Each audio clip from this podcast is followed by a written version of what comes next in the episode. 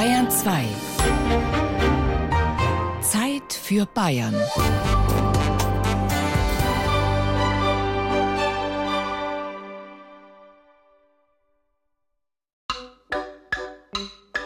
Es muss total gemütlich sein im Haus und ich würde gerne am Strand wohnen, aber das kann ich nicht. Und wo es ist, also örtlich und wie das von innen gestaltet ist, das ist eigentlich für mich zweitrangig. Also am wichtigsten ist das Gefühl. Aber trotzdem eine Gegend mit schönen Häusern, vielen Cafés, Bars, Leuten.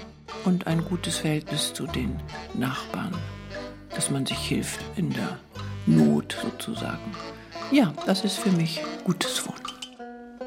Aber nun kommt ein Problem, um dessen Bewältigung ich mich eine Zeit lang als Oberbürgermeister und auch als Bundesbauminister kümmern konnte. Das war nämlich die kontinuierliche Steigerung der Bodenpreise. Die Bodenpreise sind in München seit 1950 bis 1972 um etwa 2800 Prozent gestiegen. Und jetzt halten Sie sich fest, von 50 bis heute sind die Bodenpreise hier für baureifes Land um 31.000 Prozent gestiegen. Eine grobe Ungerechtigkeit. Grund und Boden ist ebenso wie Luft und wie Wasser eine Voraussetzung für das menschliche Leben.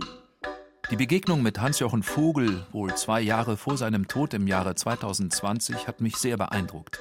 Die Leidenschaft, mit der er sich noch in seinem hohen Alter mit dem riesigen Problem der Bodenpreisexplosion befasste, war unmittelbar ergreifend.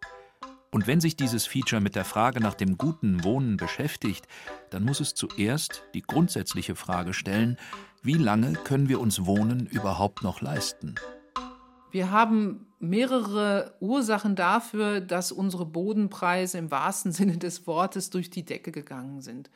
Ein Grund ist schlichtweg erstmal Verknappung. Boden ist ein Gut, das nicht vermehrbar ist. Also anders als Bananen wächst Boden nicht nach. Und dadurch, dass wir mehr werden und dass wir mehr Raum verbrauchen, wird der Boden immer knapper. Ursache 1. Ursache 2 ist, wir nutzen Boden und die Anlage in Immobilien für die Erwirtschaftung unserer Renten.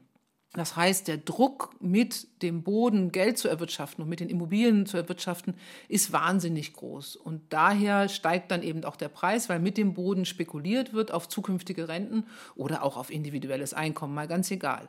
Aber es wird sozusagen nicht die Kostenrente genommen für den Boden, also das, was ich sozusagen auch wirklich brauche, um den Wert der Immobilie zu erhalten und zu reinvestieren und mit einer kleinen Rendite, sondern es wird eine spekulative Rente genommen, die entweder in Rentensysteme abfließt oder aber auch in private Kassen.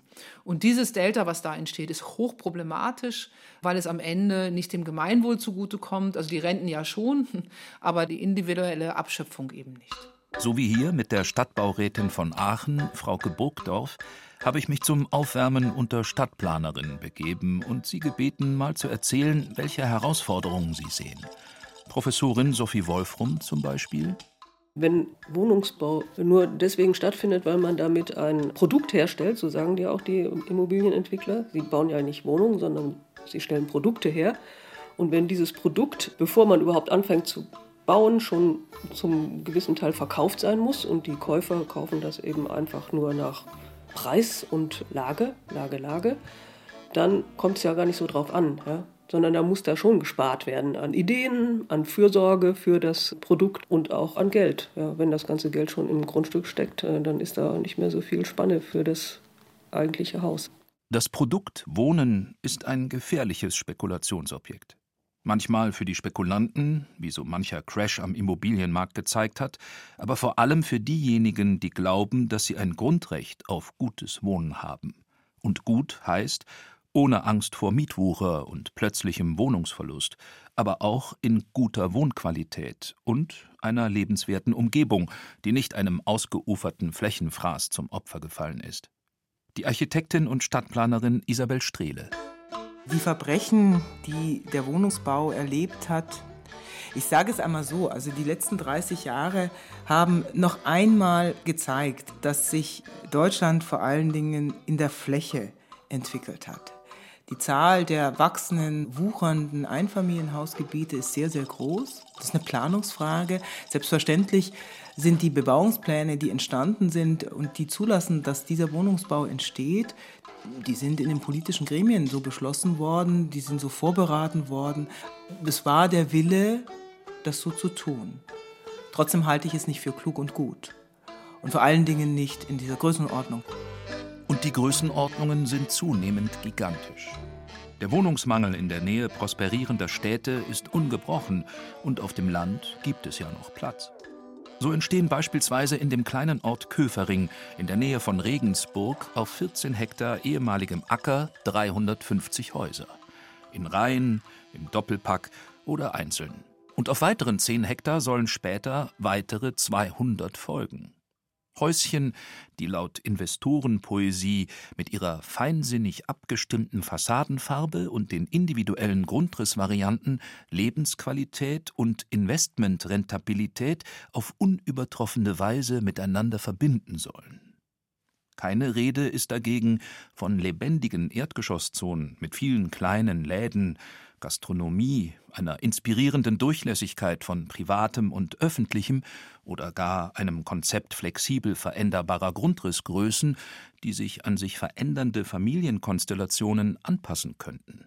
Denn wir leben längst nicht mehr in den unverbrüchlichen Vater-Mutter-Kind-Strukturen, die sich die Produktentwickler, aber auch die jungen Familien in ihrem Glück wohl vorstellen. Wenn ich ganz realistisch bin und jetzt mal eine offene Umfrage machen würde, was sich die Leute an gutem Wohnen wünschen würde, 60 Prozent an ein Familienhaus. Ich glaube, dass unser Bild, also das Bild der Akademiker, was gutes Wohnen sei, ähm, ein bisschen verzogen ist. Wir müssen ganz ehrlich sein, dass gerade junge Familien am liebsten irgendwo so ihr eigenes Reich hätten. Wenn kein freistehendes Einfamilienhaus, dann aber doch gerne ein Reihenhäuschen oder, wenn das nicht anders geht, mindestens mal eine Eigentumswohnung mit Garten. Das ist der Kernwunsch vieler, vieler, vieler Menschen in unserem Land. Und dann gibt es alternative Projekte, die versuchen, andere Wohnformen, die entweder dörflich strukturiert sind oder extrem urban strukturiert sind, die an lebensreformerische Konzepte anknüpfen oder eben an andere Konzepte anknüpfen, wo es um Organisation von Gemeinschaft geht. Das gibt es auch relativ viele, die das gerne möchten, aber nicht alle wollen das.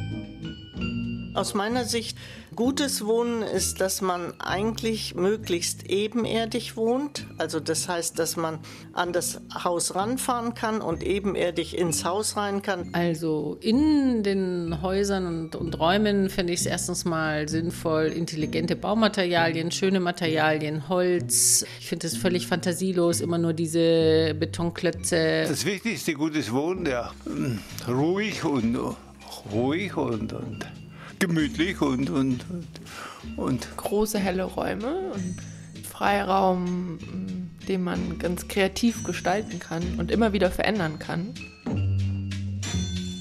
Es gibt die individuelle Perspektive aufs gute Wohnen und die ist einfach individuell.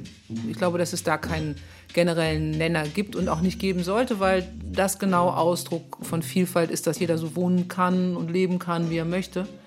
Und dann gibt es natürlich das gute Wohnen als gesellschaftliches Projekt und das ist gerecht. Das ist gut verteilt. Jeder hat Zugang zu Wohnraum. Guten Wohnraum zu haben ist ein Recht jedes Menschen meiner Auffassung nach. Und dafür müssen wir als staatliche Organisation, als Solidargemeinschaft Sorge tragen, dass jeder erstmal Zugang zu Wohnungen hat. Und das ist dann per se erstmal gut. Frauke Burgdorf benennt den Spannungspunkt sehr gut. Vielleicht, weil sie ihn in der eigenen Person lebt. Sie ist eine der profiliertesten Expertinnen auf dem Gebiet der gemeinwohlorientierten Stadt- und Immobilienentwicklung. Lange Jahre konnte sie die Thematik von außen kommentieren und weiterentwickeln. Als Baudezernentin hat sie nun Verwaltungsverantwortung, und da heißt es vor allem vermitteln.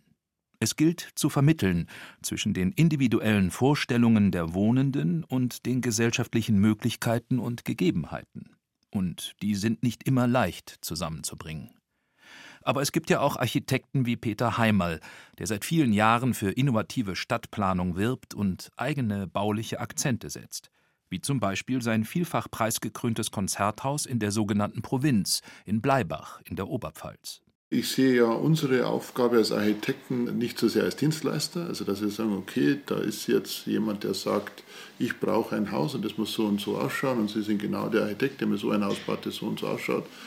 Sondern ich glaube, dass Architekten in Vorleistung gehen müssen, dass die Aufgabe der Architekten nicht ist, einfach was abzuarbeiten, was ein anderer verlangt, sondern wirklich gute Architektur muss in die Zukunft stoßen, muss also Vorschläge machen, muss Antworten geben, also eigene Antworten. Weil Architektur, und das ist ja eigentlich das, was ich so äh, faszinierend daran finde, geht ja immer über den Einzelnen hinaus.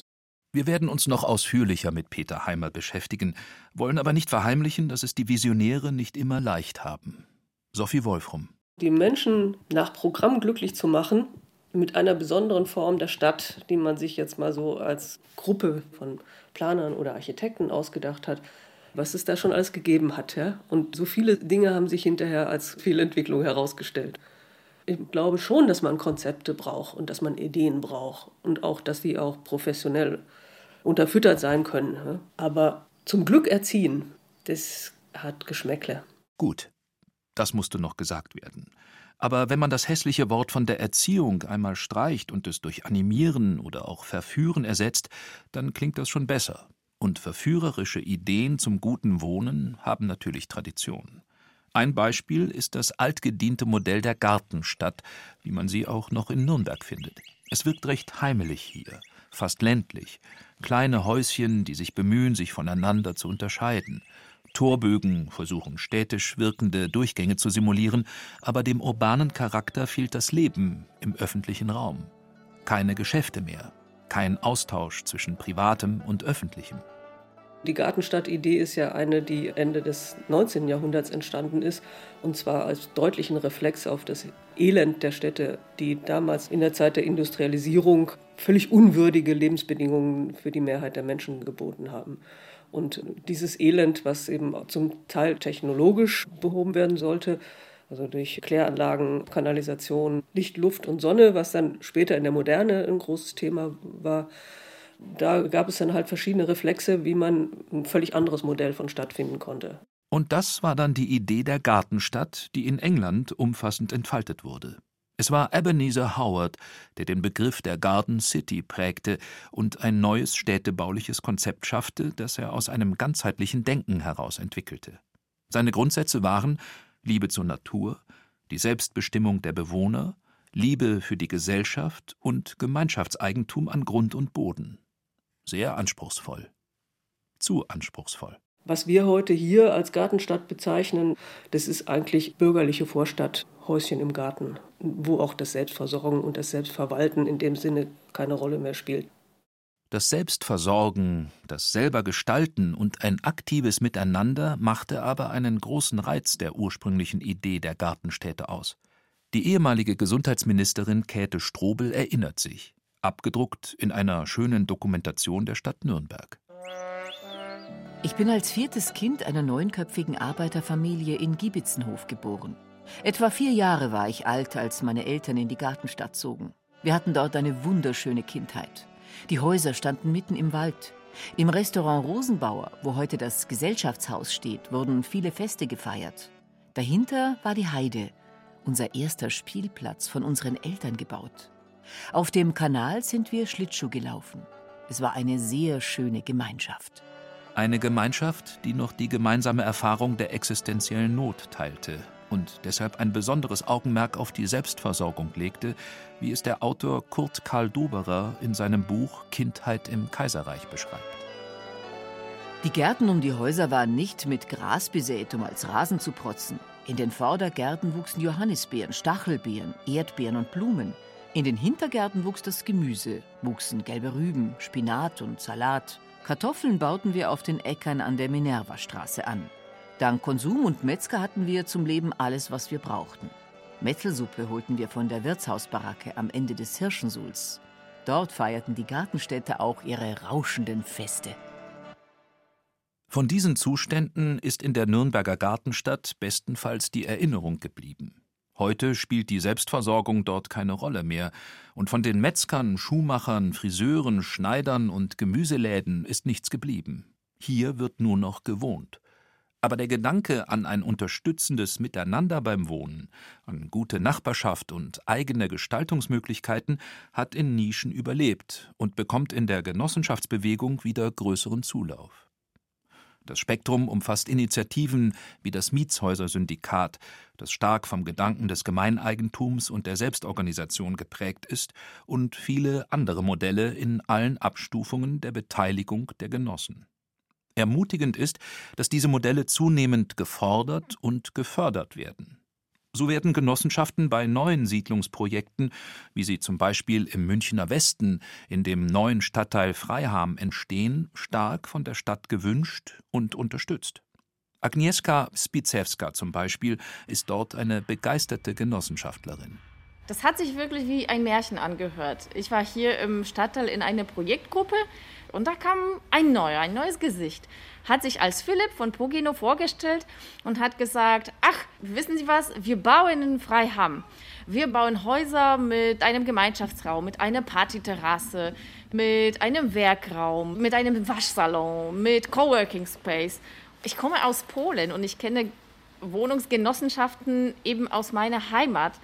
Und ich dachte, das darf nicht wahr sein dann dachten wir, okay, was ist jetzt die Genossenschaft von heute?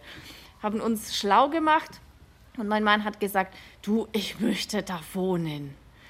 Und so haben wir uns entschieden, Genossen zu werden, die Anteile zu kaufen und mitzumachen. Also ohne Mitmachen gibt es, glaube ich, keine gute Genossenschaft. Also seit über ein Jahr, anderthalb Jahr machen wir fleißig mit. Wir planen, wir fuchsen uns in verschiedenste Themen rein und liefern unsere Wünsche an die Leute, die das so auf dem Papier vorbereiten und weiter einreichen. Und das wird wirklich so gebaut. Wir werden einen Waschsalon haben, wo sich alle begegnen, wo wir werden einen Werkraum haben und die Partyterrasse steht wirklich fest. Und das ist der Wahnsinn. Es gibt sie also, die Zeichen für zukunftsträchtige Wohnformen inmitten aller geschilderten Tristesse. Und es gibt dafür sogar im Staatsministerium für Wohnen, Bauen und Verkehr eine eigene Bezeichnung. Experimenteller Wohnungsbau. Ministerin Kerstin Schreier kann erklären, worum es da geht. Also der experimentelle Wohnungsbau soll natürlich zeigen, wir müssen kostengünstig bauen, wir brauchen eine gewisse Lebensqualität dazu natürlich und man versucht auch neue Bau Tätigkeiten auszuprobieren. Und wir haben ja da das Modellprojekt Effizient bauen, leistbar wohnen, mehr bezahlbare Wohnungen für Bayern. Das klingt wunderbar erstmal als Überschrift, aber natürlich geht es darum, das an Modellen auch zu entwickeln. Wir haben bayernweit 13 Modelle. Wir haben in Franken eben auch drei, in Fürth, Würzburg und Nürnberg. Und vielleicht zu dem vierten Modell, weil das finde ich ist ein ganz passendes. Gemeint ist das neue Quartier Westwinkel, wo bis 2023 auf mehr als 18.000 Quadratmetern 185 Wohnungen, aber auch 123 Stellplätze und 70 Garagen geplant sind. Autoreduktion steht also nicht so auf der Agenda. Allerdings wird es eine Kindertagesstätte geben sowie eine Wohngruppe für elternlose Jugendliche. Und 30 Prozent der Wohnungen sind Sozialwohnungen. Hier wird sehr effizient und sehr zeitsparend gebaut. Dort werden Dinge vorgefertigt. Das heißt, es wird vorgefertigt und dorthin gebracht und dort auch dann entsprechend zusammengestellt. Und wir müssen ein Stück weit neu denken, denn das alles Entscheidende ist ja, wenn wir Wohnraum wollen, wir müssen bauen, bauen, bauen. Und dann sind natürlich solche Geschichten wie so experimenteller Wohnungsbau, wo man bewusst sagt, wir gehen mal andere Wege, eine ganz spannende Geschichte. Wir haben zum Beispiel in München ein Quartier, in dem man gezielt gesagt hat, wir planen dieses Quartier so, dass man eben mit Holzbauweise oben drauf setzt und hat dadurch mehr Wohnraum im städtischen und ohne die Flächen stärker zu verbrauchen, sondern man hat trotzdem noch Grünanlage, Begegnungsbereiche weil das wird ja wichtig sein, dass wir nicht nur meinen, wir bauen jetzt irgendwelche Trabantenstädte, sondern entscheidend ist, es muss schon auch eine Wohnqualität haben. Und es muss genügend Fläche da sein. Und wir wollen ja schon, dass wir unseren Nachbarn auch noch kennen, dass wir in Austausch sind. Und im Zuge der durchaus sehr hektischen Arbeitswelt, die wir ja alle miteinander haben, muss zumindest die Begegnung räumlich möglich sein. Das klingt ja alles recht gut und hoffnungsfroh. Es wäre nur schön, genauer zu hören, nach welchen Maßstäben die Wohnungspolitik gemessen wird, auf welchen Prinzipien sie beruht. Wie wäre es mit dem schönen Begriff Gemeinwohl? Wenn man das Wort Gemeinwohl definiert, würden Ihnen die Menschen so sehr unterschiedliche Vorstellungen dazu liefern, was alles unter Gemeinwohl passiert. Es ist nicht immer ganz losgekoppelt von der eigenen Lebenssituation, wie man Gemeinwohl definieren würde. Und insofern ist es ein Begriff, der ja unbestimmt ist, weil er vieles beinhaltet und Wünsche auch wahrscheinlich abgebildet sind. Aha, hier weicht die Ministerin aus. Aber vielleicht ist ihr das auch gar nicht anders möglich. Denn gerade im Bauwesen befinden wir uns auf einem Gebiet größtmöglicher Interessenskollisionen. Naturschutz auf der einen Seite, dringender Wohnungsbedarf auf der anderen. Flächenschonendes Bauen auf der einen, Glückshormonausschüttungen beim Traum vom im eigenen Garten umrundbaren Häuschen auf der anderen Seite. Gier nach Traumrenditen auf der einen, Wunsch nach einem bezahlbaren Dach über dem Kopf auf der anderen Seite. Und überhaupt sind wir ja alle äußerst eigenwillige Individuen. Gerne auch ein wenig egozentrisch. Wir können uns gut vorstellen, dass weniger Individualverkehr unsere Stadt lebenswerter machen würde, aber auf den Parkplatz für unseren SUV vor der Tür möchten wir dann doch nicht verzichten. Fassen wir noch einmal zusammen, worum es also geht.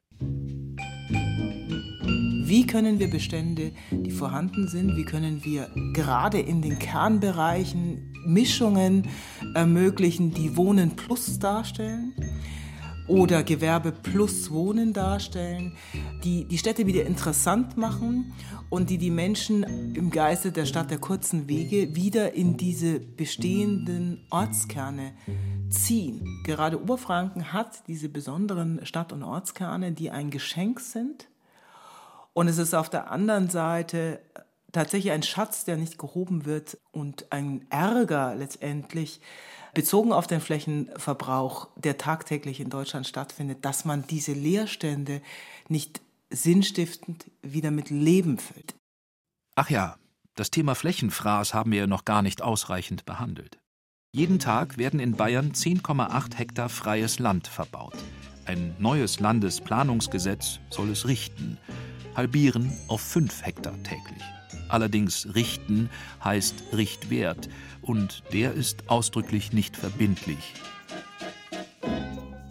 Aber gehen wir schnell zurück zu etwas Schönerem. In die Oberpfalz und zu einem der Architekten, die dort gerade dabei sind, Orte durch interessante Architektur wieder neu aufzuladen. Zu Peter Heimal, den wir ja schon kennengelernt haben. Also eines meiner Lieblingsprojekte ist ein ganz kleiner Ort in der Nordoberpfalz, der heißt Brand. Was ich als Name schon sehr schön finde, weil das hat dann mit Branding zu tun, wie sich ein Ort äh, in Zukunft selbst aufstellt, wie er sich sieht, wie er sich selbst vermarktet. Und in diesem Ort machen wir seit ungefähr drei Jahren eine umfassende Umstrukturierung. Wir fangen damit an, dass wir ein kleines bestehendes Schlachthaus in die Luft hängen.